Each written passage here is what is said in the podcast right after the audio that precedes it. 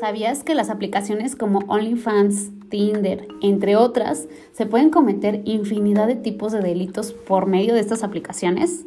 Y me vas a decir, ¿cómo es posible eso, Tere? O sea, me estás mintiendo. Y no, te juro que no te estoy mintiendo. Y mira, empezaré hablando un poco por Tinder. Tinder es una aplicación que se usa para conocer gente, ¿no? Desde mi punto de vista, es una aplicación que no cuenta con los candados de seguridad estrictos y suficientes, así como otras aplicaciones más. Tanto es así que en Estados Unidos y Europa está siendo vigilada por comprobar la existencia de menores de edad. Imagínate esto, o sea, un menor de edad que mienta al registrar su cuenta puede estar cayendo en grupos de pornografía y prostitución infantil. Pero bueno, yo en lo personal no tengo Tinder. No me gusta ser consumidora de ese tipo de aplicaciones.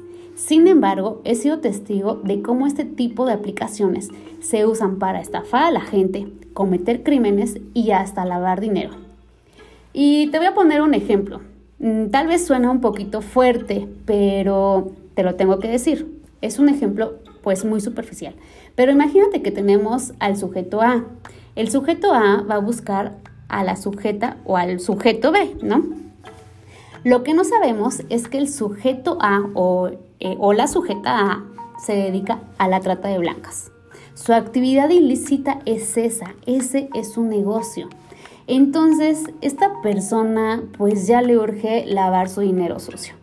Entonces, mediante esta aplicación, conocerá y buscará a personas con ciertos perfiles que serán sus víctimas e intentarán pues conquistarlo o conquistarla y pues empezar a ganarse su confianza. Una vez que ya se ganó la confianza del sujeto o de la sujeta B, le pedirán que se vean. Y aquí es donde empieza el peligro. Todo podrá verse tan normal que no tendrás dudas de ir con esta persona porque se te hará que es una persona normal. Pero resulta que cuando te ves con esta persona, te secuestra, te roba y ya no regresas a tu casa. Esto lo hacen para traficar con tu vida y posteriormente robarte tu identidad y empezar a lavar dinero. Y pues bueno, este es un ejemplo muy general. No me gusta entrar en detalles para no dar ideas. Pero aquí lo verdaderamente importante es que este tipo de aplicaciones tienen su nivel de riesgo. Y esto es real.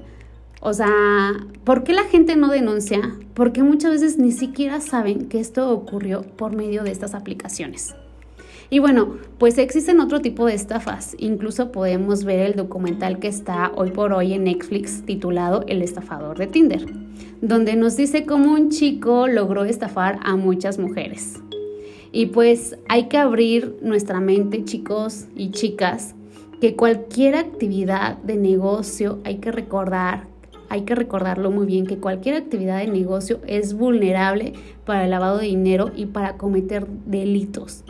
Y no hay que olvidar que Tinder y cualquier otra de las aplicaciones son modelos de negocio, o sea, son un negocio. Si no, ¿qué caso tendrían que estar, en verdad?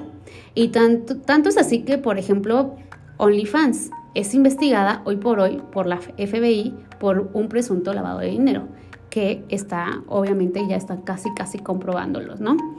Así que si tú que me estás escuchando eres uno de los consumidores de estas aplicaciones, yo te invitaría a reflexionar qué tanto necesitas este producto o servicio para seguirlo consumiendo.